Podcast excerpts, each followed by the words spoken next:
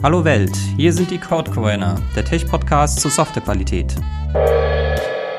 Punktlandung.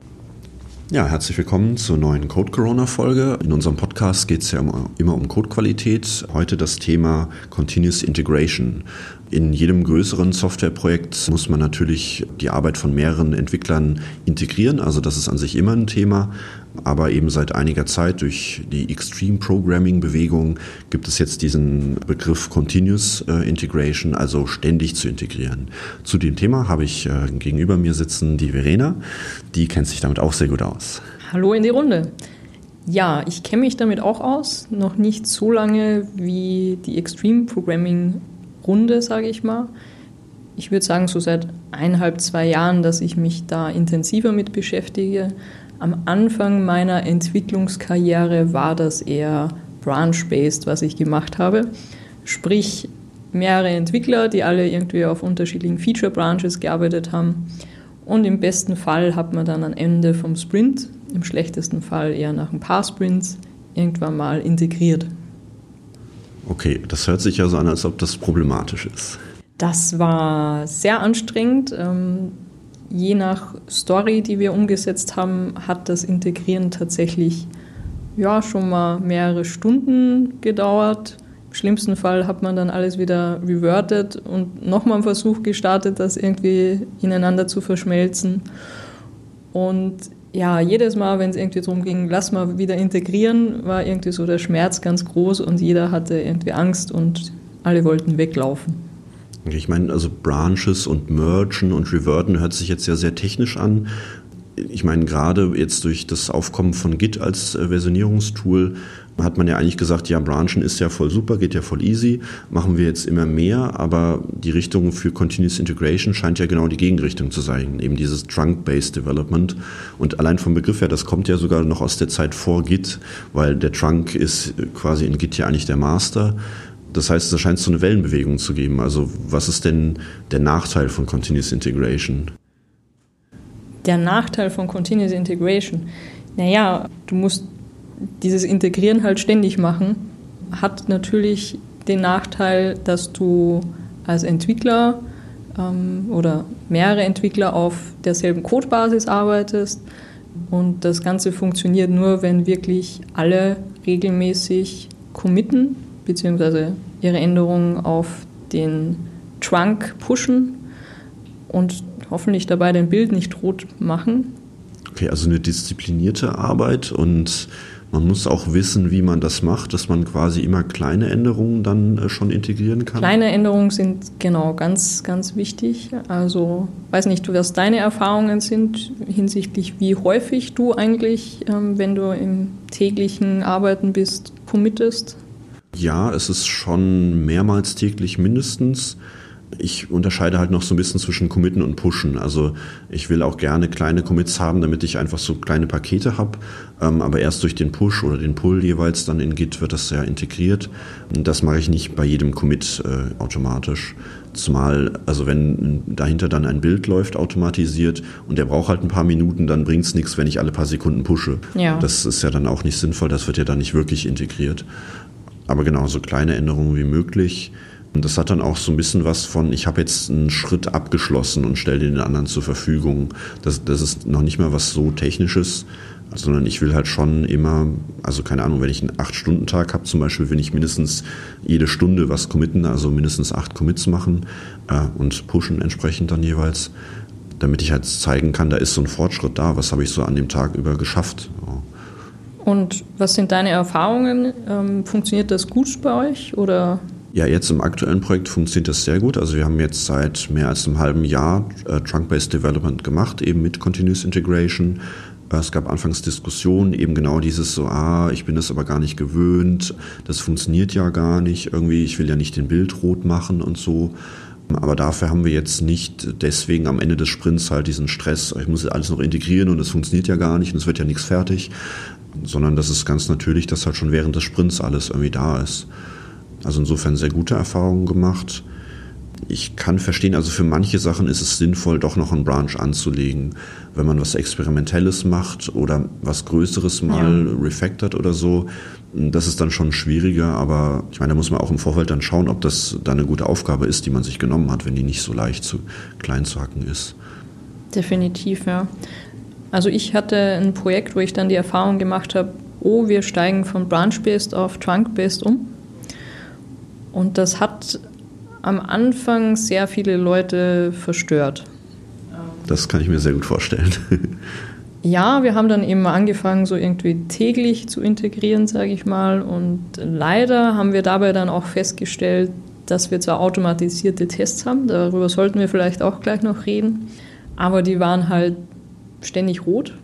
Und sie waren zum Teil rot, weil irgendwie was falsch war, aber zum Teil einfach, weil sie flaky waren, sprich irgendwie zeitgesteuertes Problemchen. Aber heißt das dann auch, wenn so ein Test rot ist, dass die Integration fehlgeschlagen ist oder ist der Bild insgesamt dann trotzdem grün gewesen?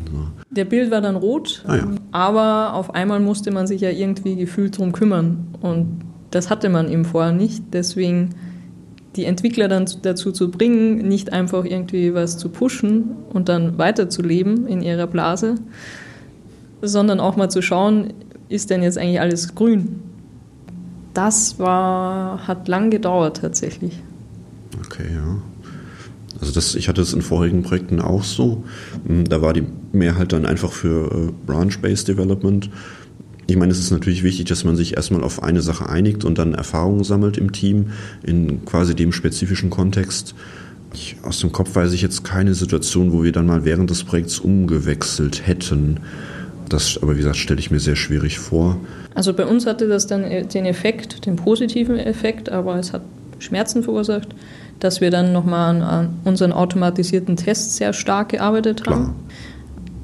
Genau, was würdest du denn sagen, wie wichtig sind denn da automatisierte Tests, um überhaupt Continuous Integration machen zu können?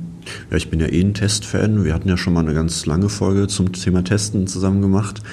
Und jetzt da speziell sind natürlich dann eben die Integrationstests wichtig. Also natürlich sollte man Unit-Tests für seinen eigenen Kram auch ordentlich machen, aber dann zu schauen, dass das eben im Zusammenspiel funktioniert, ist da sehr wichtig. Ich wundere mich nur gerade so ein bisschen bei deinem Bericht, dass die äh, also vorher auch schon flaky waren die Tests, aber das irgendwie dann keinen gestört hat.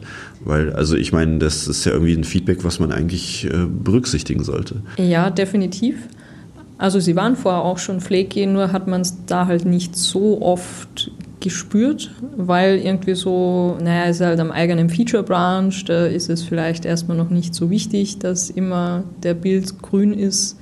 Ähm, das hat sich leider so eingeschlichen, so diese ja. ähm, Atmosphäre. Und deshalb auch diese Angst, dann bei dem anderen Entwickeln mit Continuous Integration immer den Bild rot zu machen. Genau. das dann, sieht ja dann gleich jeder. Genau, das sieht ja gleich jeder und ähm, deswegen war so die Frequenz, in der dann jeder gesehen hat, oh, es ist schon wieder rot, eigentlich ähm, selten mal ein Tag gewesen, wo er grün geblieben ist. Ähm, das hat natürlich erstmal viel Angst verursacht im Sinne von, oh, werde ich jetzt irgendwie blöd angemacht, weil ich den Bild schon wieder rot gemacht habe. Ähm, beziehungsweise ja die Fähigkeit dann auch einfach zu sagen, wir als Entwickler sind jetzt alle dafür verantwortlich, dass der Bild grün ist und wir müssen dann jetzt halt mal schauen, dass diese Tests, die ständig rot werden, woran das liegt. Ja, ich habe also als Mittel sozusagen zur Disziplinierung ähm, der Entwickler auch so einen Bildmonitor kennengelernt, dass man das auch so eine, auf eine Art zelebriert, also sehr transparent macht, wenn dann mal was rot ist. Ich habe aber da auch gesehen, dass das manchmal nicht funktioniert. Zum einen, weil das von außen reingegeben wurde, aber auch weil man sich dann irgendwann daran gewöhnt hat, dass da so ein roter Bildschirm irgendwo rumhängt. Und ich glaube, das hängt auch so ein bisschen von der Teamgröße ab. Also ähm, ich war vor dem aktuellen Projekt in einem sehr großen äh, Kontext unterwegs, also mehr als 20 Entwickler in dem Fall, die sozusagen auf denselben Bildmonitor schauen. Und da hat sich es auch so ein bisschen eingeschlichen, dass es dann halt mal länger rot war. Ähm, jetzt im aktuellen Kontext sind wir weniger, aber auch nicht gerade sehr wenige Entwickler. Und da ist es eben genauso, dass man sich dann schon, also es ist nicht unbedingt immer ein Showstopper, dass alle die Arbeit einstellen und dann sich darum kümmern, dass das wieder grün wird, aber man schaut schon sehr genau drauf und wir haben noch nicht mal einen Bildmonitor irgendwo hm. rumhängen in den äh, Räumlichkeiten. man schaut schon sehr genau drauf, dass das, der Bild durchläuft und sich dann darum kümmert. Es gibt, naja, immer mal wieder einzelne Fälle, wo dann äh, man committet und weggeht in Feierabend oder ins Wochenende, aber dann ist es doch sehr schnell gefixt, sodass dann kaum einer blockiert ist. Also da hat sich aus welchen Gründen auch immer einfach sehr gut so eine Kultur entwickelt, dass man kontinuierlich integrieren möchte und auch dabei nichts kaputt macht für die anderen. So fand ja. ich eigentlich sehr gut. Es klingt tatsächlich erstaunlich. Also bei uns war das ein großer Lern, eine große Lernkurve, die wir machen mussten. Und uns hat es dann geholfen, tatsächlich, da wir so eine leicht umgedrehte Testpyramide auch hatten, einfach ja, viele Tests wegzuschmeißen. Okay, umgekehrt heißt also viele integrative Tests und sehr wenig Unit-Tests. Ja, genau. Aber ich meine, das ist ja gerade für Continuous Integration gut eigentlich. ja, aber die halt leider mit einer, also wir hatten ein asynchrones System, wo es ja. ähm, sehr stark dann auf einmal darauf ankam, was in welcher Reihenfolge hereinspaziert ist. Und das hat es zum Debuggen halt häufig sehr schwierig gemacht. Also tatsächlich war das halt so ein Problem von diesem asynchronen System, was wir auch tatsächlich hatten das aber in der Realität gar nicht auftreten konnte, aber rein durch unser Test-Setup dann passiert ist und dadurch dann mal rot gelaufen ist. Genau, da so gesehen war es irgendwie gut, viele Tests zu haben, aber die müssen halt zuverlässig sein. Und ja. rot dann wirklich bedeuten, es ist irgendwie was kaputt. Okay, aber ich denke, wenn, man diese Kultur halt hat, dann kann man mit solchen Problemen auch besser umgehen. Also das verlagert das dann, dann ist man schon quasi übereingekommen, man macht Continuous Integration, um eben früh zu sehen, dass es funktioniert. Und wenn dann was rot ist, dann muss man sich quasi um die Testproblematik nochmal kümmern, speziell. Ja, und was für mich auch noch ein wichtiger Punkt tatsächlich ist, es hat bei uns massiv dann die ganze Vorgehensweise, die ganze Entwicklung beschleunigt nochmal.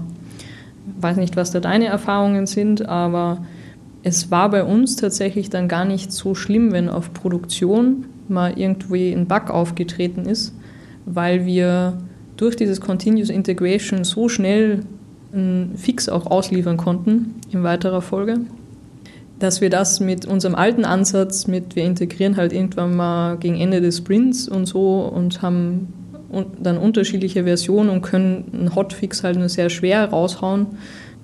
Das hat unseren Kunden stark erfreut. Also der fand es natürlich doof, dass wir irgendwie einen produktiven Bug hatten, aber war dann ganz erstaunt, dass das irgendwie von einer Stunde auf einmal ähm, auch schon wieder weg war und wir dann gar kein Thema mehr hatten.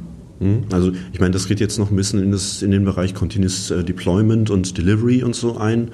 Aber ich, ich würde auf jeden Fall bestätigen, dass für die Entwicklung alleine das mehr so einen Fluss hat und nicht so ein, wir machen jetzt Entwicklung und dann wird irgendwann integriert, sondern das ist, gehört einfach natürlich dazu. Und dann ist halt auch so, so Störungen wie Bugs, die reinkommen, ist dann kein Thema mehr einfach. Okay, dann würde ich sagen, äh, haben wir auch diesen, äh, diese kleine Folge äh, soweit abgeschlossen. Natürlich kann man das noch erschöpfend ausführen, aber das soll es dann für heute gewesen sein. Tschüss, bis zum nächsten Mal. Bis denn. Vielen Dank fürs Zuhören. Wir freuen uns über Feedback, Themenwünsche und für eine gute Sternebewertung hier auf der Plattform. Ihr könnt uns über codecorona at erreichen.